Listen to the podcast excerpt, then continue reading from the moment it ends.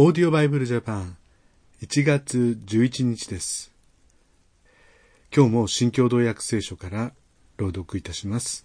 マタイの福音書8章18節から34節です。お聞きください。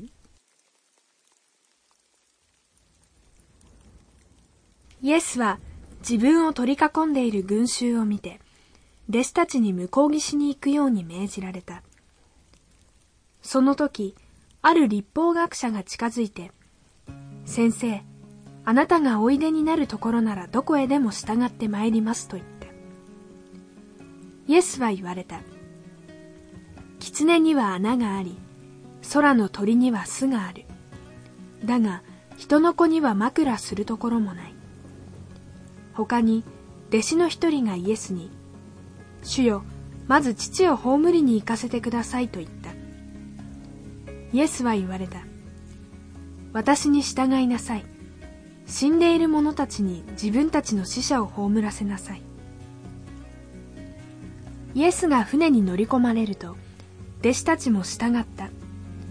その時、湖に激しい嵐が起こり、船は波に飲まれそうになった。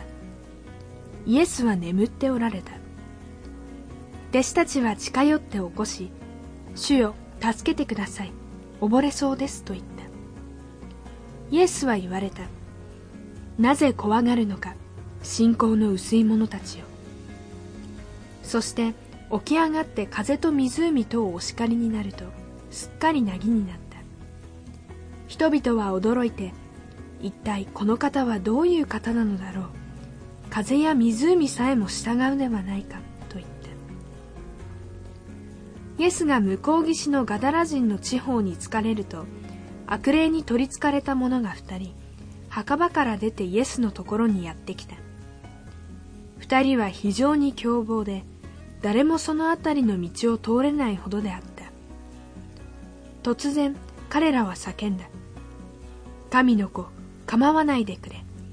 まだその時ではないのにここに来て我々を苦しめるのか。はるか彼方で多くの豚の群れが餌を漁っていた。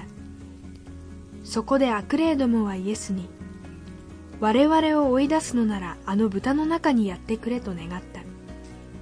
イエスが行けと言われると悪霊どもは二人から出て豚の中に入った。すると豚の群れは皆崖を下って湖に流れ込み水の中で死んだ。豚飼いたちは逃げ出し町に行って悪霊に取りつかれた者のことなど一切を知らせた。すると町中の者がイエスに会おうとしてやってきた。そしてイエスを見るとその地方から出て行ってもらいたいと言った。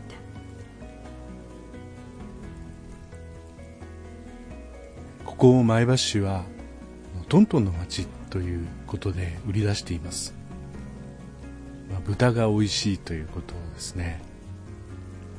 で最近毎年 T1 グランプリというものがあって、まあ、参加したお店が自慢の豚肉料理を、まあ、オリジナルで作ってそれを審査するというような、まあ、そんなこともやってます。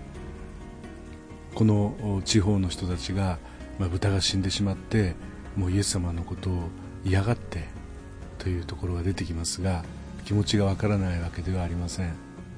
しかし私たちはやはり目先の損得よりも本当にイエス様は素晴らしいお方。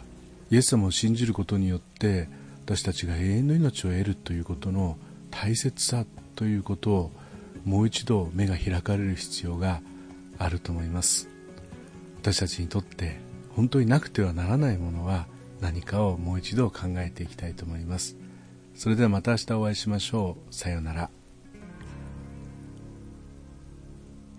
このオーディオバイブルジャパンはアメリカのデイリーオーディオバイブルの協力によりメッセージ小暮達也ディレクターティム・ジョンソンでお送りしました。